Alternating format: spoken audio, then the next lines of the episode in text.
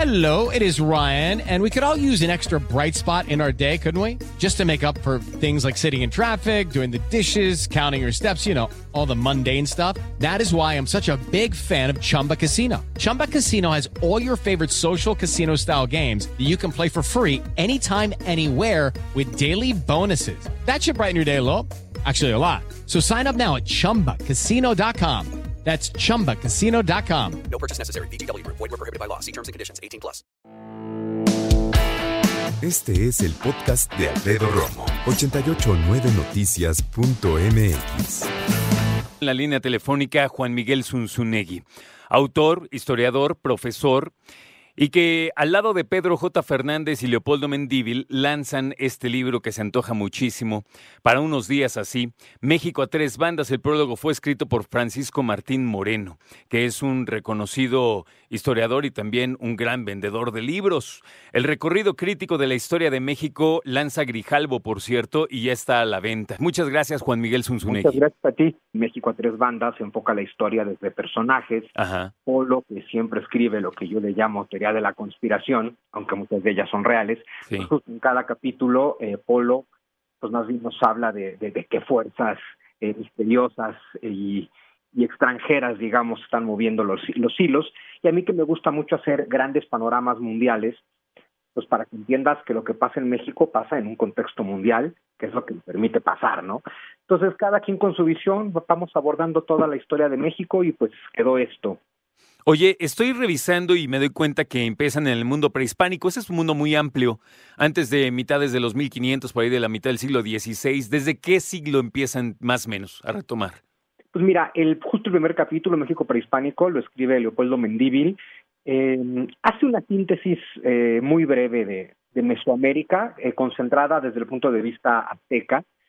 Pues bueno, que finalmente es la síntesis cultural que existe cuando llegan los españoles, ¿no? Ujú.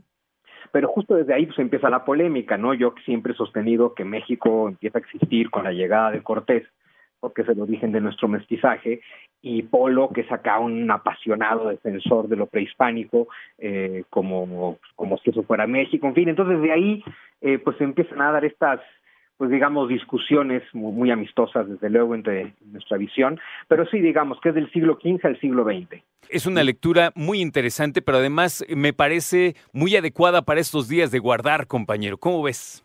Bueno, pues ya que tenemos que estar justo, ¿no? Guardándonos lo mejor, lo más que se pueda. Pues bueno, fíjate que nos da mucho miedo, pero dedicarnos un poco a leer, reflexionar, meditar y pensar es una buena opción. Y creo que efectivamente lo pueden encontrar en México a tres bandas. Eh, yo siempre digo que Pedro, Polo y yo eh, no estamos de acuerdo en nuestras versiones de la historia. Creo que eso es lo que hace más rico el libro, porque eh, estamos abarcando pues toda la historia de México, eh, cada quien desde su punto de vista. Y entonces, claro, te encuentras con eso, con diferentes eh, formas de ver y de entender nuestra historia, tratando además de, de comprender eso, ¿no? Que no existe una historia o una verdad histórica, que la historia siempre ha sido un montón de puntos de vista y de interpretaciones. Y pues es lo que se van a encontrar ahí. Y lo otro que me gusta mucho decir de México a tres bandas es que para mí el principal mensaje, más allá de lo que cada quien cuenta de la historia, eh, es que Pedro Fernández escribe sus partes, Pablo Mendívil las suyas, yo las mías, no estamos de acuerdo y nos eh, llevamos bien, somos amigos, nos queremos, nos respetamos y que no estemos de acuerdo no influye absolutamente nada en eso. Creo que si entendemos eso, lo de la historia ya es lo de menos. Creo que lo interesante también sería que cada etapa que revisan, eh, por, ejemplo, hablar de Juárez, hablar de Díaz, hablar de la revolución de la independencia, también nos ayuda que, que bueno, que no estén de acuerdo, ¿verdad? Que tengamos perspectivas diferentes en un solo libro, compañero. Pues efectivamente, ¿no? Y además digo que en todos estos capítulos, que básicamente es esto, ¿no? El México prehispánico, el virreinato, la independencia, eh, diferentes momentos del siglo XIX, el México independiente, Juárez, Díaz, Revolución. Eh, de cada uno de ellos, eh, en general nos quedó así, que Pedro se concentra más en algún personaje o personajes. Eh, no sé, por ejemplo, con Porfirio, en el Porfiriato, Pedro Fernández, autor de Yo Díaz, pues habla directamente de Porfirio. Sí. Eh, Leopoldo Mendívil, autor de Secreto 1910, pues que habla de la mano de los gringos detrás de la revolución, ¿no? Yo, por ejemplo, autor de Locura y Razón, una novela histórica entre la guerra mundial y la revolución, pues que hablo de cómo el panorama de las guerras mundiales influyó en nuestra revolución. Y así en cada capítulo es esta visión. Te, te quiero hacer una pregunta que me parece obligada. ¿Por qué no contiene nada del siglo XXI? Eh, pues es que mira, eh, lo del siglo XXI, pues sí, tal vez pudimos hacer cada quien un... Pues digamos que eso lo dejamos al tema de que cada quien hiciera sus conclusiones de manera libre y pues parece que en esas conclusiones cada uno por separado eligió no tratar el siglo XXI. La verdad es que, o sea, no lo sé por qué.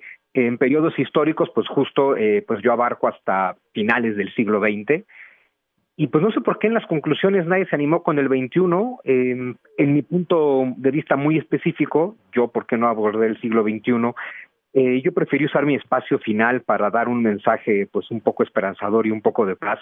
Me parece que como historiador me- hablar del siglo XXI pues todavía es muy Muy fresco. es muy fresco, es muy difícil. Eh, puedes hacer un análisis político desde luego, pero bueno, pues eso en mi caso particular se lo dejo más a los políticos. Los análisis históricos necesitan un poco más de tierra de por medio. Muy bien. Invítanos a leer México a tres bandas, Juan Miguel. Bueno, pues yo les diría que se van a encontrar con tres visiones eh, muy distintas eh, de México, pero que también se complementan mucho, muchos puntos de vista. Creo que la historia que tenemos y comprender lo que somos y en qué nos hemos equivocado y en qué hemos acertado, pues es fundamental y creo que es lo que todo el mundo va a encontrar en México a tres bandas, precisamente porque Pedro Fernández, Polo Mendívil y yo, pues este, nos complementamos mucho en ese sentido. Creo que lo van a disfrutar. Creo que sí. A mí se me antoja mucho. Yo ya tengo mi ejemplar y yo te sugiero a ti que nos escuchas que consigas el tuyo. Es importante decir que Juan Miguel nos decía hace un momentito que también hay formato electrónico para que ni siquiera tengan que salir, Sun Tzu. Efectivamente, y también tenemos audiolibro, entonces, este, pues tenemos todas las opciones. Fantástico. Gracias por tomar la llamada. Por favor, saluda y felicita de nuestra parte a Leopoldo Mendívil y a Pedro J. Fernández. Muchas gracias, Juan Miguel Zunzunegui. Escucha a Alfredo Romo donde quieras. Cuando quieras. El podcast de Alfredo Romo en 889noticias.mx.